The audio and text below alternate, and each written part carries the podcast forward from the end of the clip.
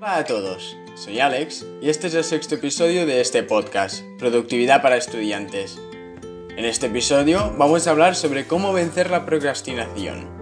Vamos a ver qué es la procrastinación, qué fuerzas dictan nuestra conducta, por qué procrastinamos y cómo podemos dejar de procrastinar.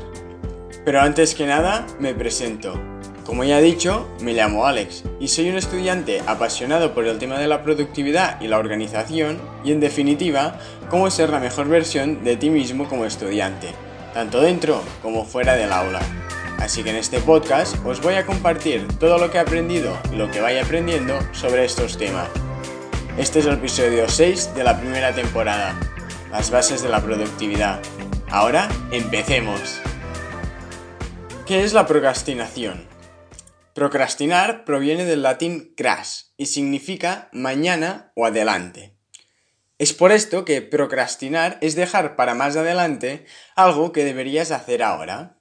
Procrastinar es algo muy común, de hecho es parte de nuestro ser y algo casi natural. Por ejemplo, cuando tienes un examen dentro de unos días y en vez de estudiar te estiras en la cama con el móvil. Esto es procrastinar, debido a que estás aplazando el momento de estudiar. Tendemos a evitar las tareas que nos producen ansiedad o incomodidad, ocupándonos de otras cosas más simples y placenteras, como mirar el móvil. Y en este caso, miraremos el, miramos el móvil en vez de estar estudiando. Y a veces posponer algunos minutos o media hora no pasa nada, el problema es que una vez entramos en la espiral de procrastinar, cada vez nos cuesta más salir de esta. Así que vamos a ver por qué procrastinamos y cómo podemos evitar hacerlo. Pero antes debemos entender qué es lo que nos hace o no actuar. ¿Qué fuerzas dictan nuestra conducta? Hay dos grandes fuerzas que dictan nuestra conducta y cómo hacemos las cosas. Estas dos son el dolor y el placer. Por ejemplo, si tocas algo que está quemando, el dolor evitará que quieras volver a hacerlo. Y por otro lado, si comes una pizza o una hamburguesa que te encanta, el placer hará que quieras repetirlo. Así que estas dos fuerzas son las que nos incitan a hacer o no ciertas acciones. Sabiendo esto, veamos por qué procrastinamos y cómo podemos evitarlo. Primero de todo, ¿por qué procrastinamos? Esto debemos verlo como si tuviéramos dos personas dentro de nosotros, nuestro yo del presente y nuestro yo del futuro. Tu yo del futuro es el que mira cómo quiere que sea el futuro, es decir, es el que marca las metas y objetivos. Este valora los beneficios a largo plazo.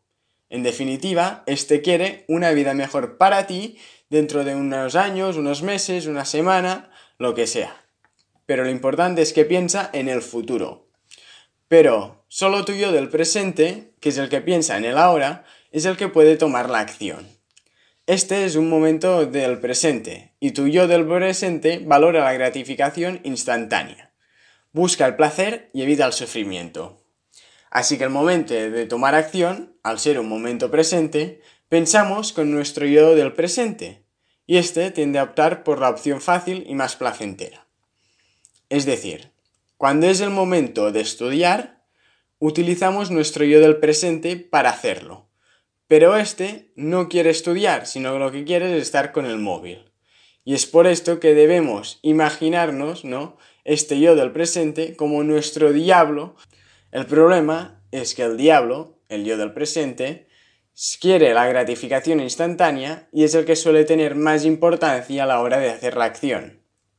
Es por esto que debemos buscar ciertas técnicas o estrategias para hacer que tu yo del futuro sea el que mande y conseguir así mayores logros para nuestro futuro. Un ejemplo.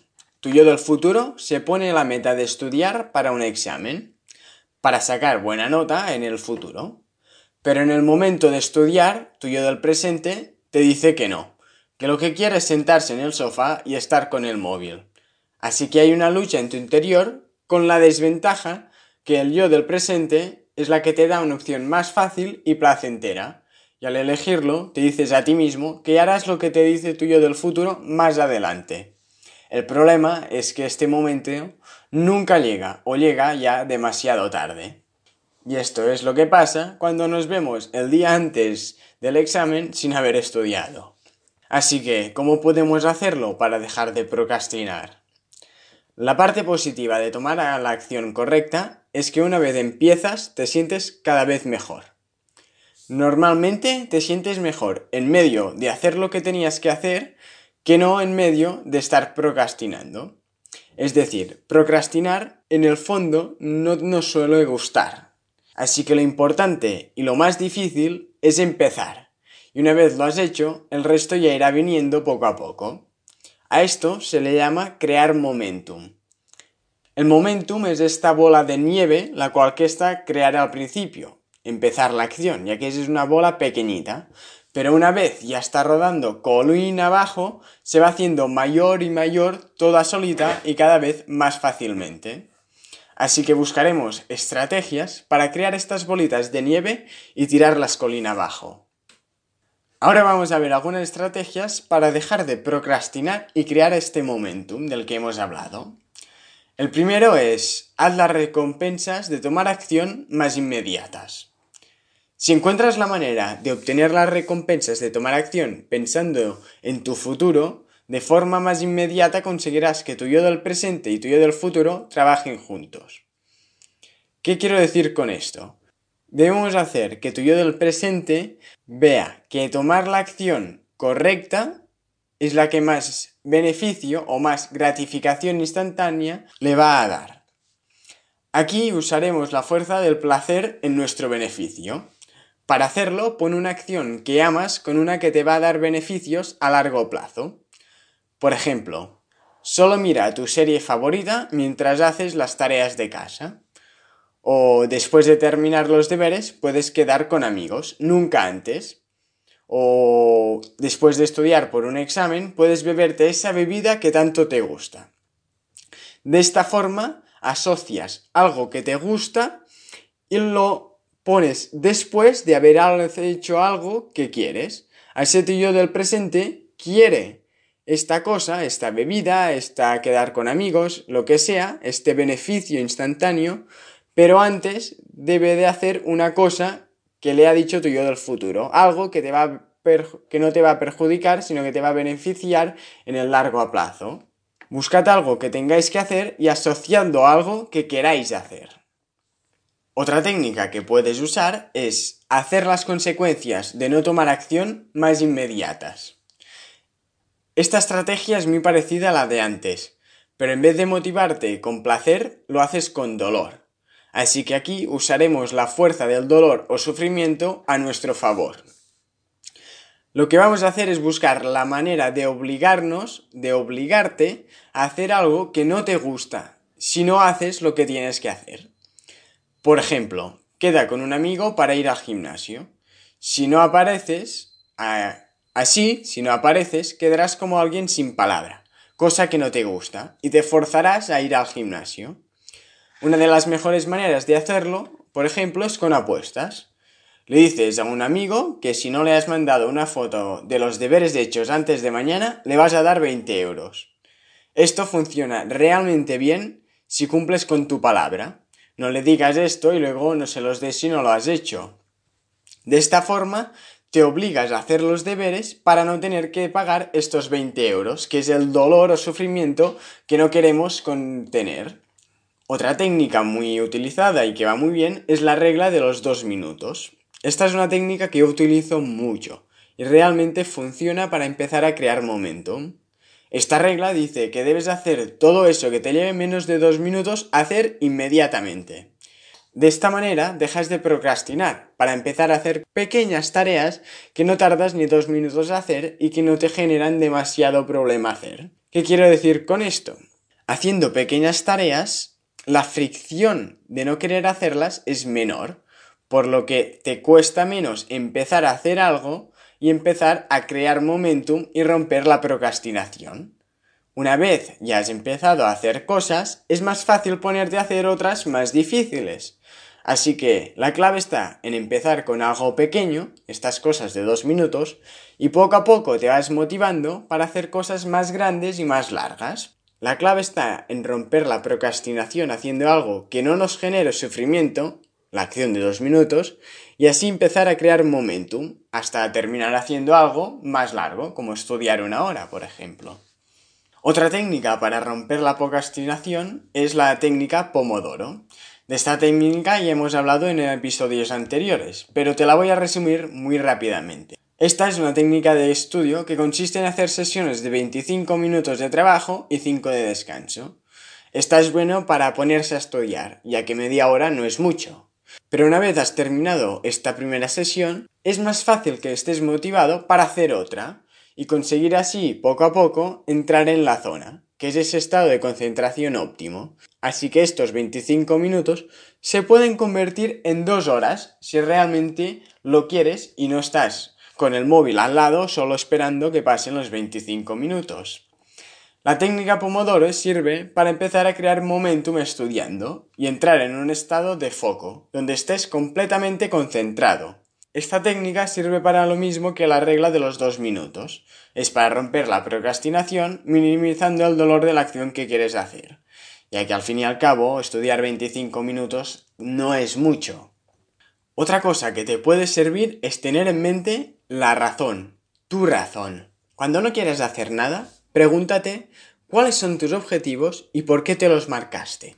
Si aún no tienes unos objetivos, puedes volver atrás en los episodios de este podcast y ir en un episodio en donde hablamos en cómo marcarlos. Dicho esto, recordar qué es lo que quieres conseguir y por qué lo quieres conseguir puede ayudarte a empezar a hacer algo. No quieras empezar con lo más difícil, ya que esta motivación extra que te puede dar pensar en esto tampoco suele ser demasiada. Usa esta pequeña chispa de motivación para empezar con algo pequeño y empezar a crear momentum. Por ejemplo, usa esta motivación para seguir la regla de los dos minutos o la técnica Pomodoro, y luego ve haciendo cosas cada vez más difíciles. Para hacerlo, mira qué es lo que haces cuando estás procrastinando. ¿Te pones con el móvil o te sientas en el sofá viendo la tele? Hagas lo que hagas, identifícalo y pon un recordatorio de tus razones allí. Es decir, si al procrastinar te pones con el móvil, puedes poner de fondo de pantalla tus razones por las cuales quieres hacer algo o quieres conseguir unos objetivos, escritas en el fondo de pantalla. Así, cuando estés procrastinando, vas a verlas y te va a incitar a empezar a hacer algo productivo o que te acerque a estos objetivos. Esto te puede servir para recordar que procrastinar no es lo que quieres y empezar así a aplicar alguna de las técnicas anteriores para crear momentum. Por último, una de las técnicas que mejor ah, funcionan es la de dificultar la procrastinación. La mejor manera de no procrastinar es hacer que procrastinar sea peor que tomar acción. Así que identifica qué es lo que haces para procrastinar y luego hazlo invisible difícil e insatisfactorio. Primero de todo vamos a ver cómo se hace invisible esto. Para hacerlo esconderemos eso que te haga querer procrastinar. Por ejemplo, si lo que te hace procrastinar es la Play, lo que puedes hacer es, al terminar de jugar, guardarla siempre en tu armario, desmontarla y guardarla. Así, cada vez que quieras volver a usarla, te va a dar pereza tener que volverla a montar y es más posible que decidas hacer otra acción más simple o que te genere menos fricción, como empezar a estudiar. Esto no es tan simple, sino que también requiere cierto esfuerzo y fuerza de voluntad, pero esta es mucho menor. Es mucho más fácil ponerse a procrastinar jugando a la Play si ya la tienes conectada y encendida, que si la tienes que ir a buscar en el armario del cuarto de tus padres para montarla otra vez y empezar a jugar. El segundo paso es hacerlo difícil. Haz que empezar a procrastinar sea más difícil que tomar acción. Y por último, hazlo insatisfactorio. Es decir, usa las técnicas de hacer las consecuencias de tomar acción inmediatas. Por ejemplo, si al procrastinar lo que haces es entrar a Instagram, puedes quitar Instagram de, de tu pantalla de inicio para hacerlo invisible. Así Instagram será invisible cada vez que abras el móvil, ya que no lo verás. Por lo que será más fácil que no te acuerdes de Instagram y te pongas a procrastinar con él. Luego hazlo difícil. Sal de tu cuenta cada vez que dejes de usar Instagram, de manera que cuando quieras procrastinar te dé pereza tener que volver a poner el nombre de usuario y la contraseña. Y finalmente hazlo insatisfactorio. Por ejemplo, puedes decirle a alguien o a un amigo que si te ve conectado a Instagram de 5 a 7 de la tarde, que es cuando vas a estar estudiando, le debes 10 euros. Así no querrás entrar a Instagram para evitar perder esos 10 euros. Esto se puede hacer con todo y de forma más o menos radical. Por ejemplo, hay gente que desmonta la televisión y la guarda en el desván cada vez que deja de usarla. Pero lo importante es que entiendas la esencia de estos trucos y los pongas a prueba. No hace falta ser tan radical. Así que para terminar voy a hacer un pequeño resumen de los trucos. Haz las recompensas de tomar acción más inmediatas. Haz las consecuencias de procrastinar más inmediatas. Sigue la regla de los dos minutos y haz todo lo que te lleve menos de dos minutos a hacer inmediatamente. Usa la técnica Pomodoro y estudio 25 minutos y descansa 5 para empezar a generar momentum. Ten en mente tu razón y hazla visible en los momentos de debilidad. Y finalmente, dificulta la procrastinación haciendo las cosas que te inciten a procrastinar invisibles, difíciles e insatisfactorias. Espero que todo esto os haya servido y que lo pongáis en acción, ya que todo esto os puede servir al igual que me han servido a mí. Yo personalmente uso muchas de estas técnicas y poco a poco voy implementando más y más radicales en algunos aspectos. Cuando elimines una procrastinación o una manera de procrastinar, te van a aparecer otras, pero si sigues aplicándolo poco a poco, vas a ser más capaz de tomar acción y hacer lo que tu yo del futuro quiere que hagas. Muchas gracias por haberme escuchado. Espero que este episodio te haya gustado y te haya sido de utilidad. Si es así, te agradecería enormemente que te suscribas al podcast y te animo a que compartas este episodio con un amigo o con alguien a quien le pueda interesar. Nos vemos el próximo lunes en este podcast, El Estudiante Productivo. Hasta la próxima.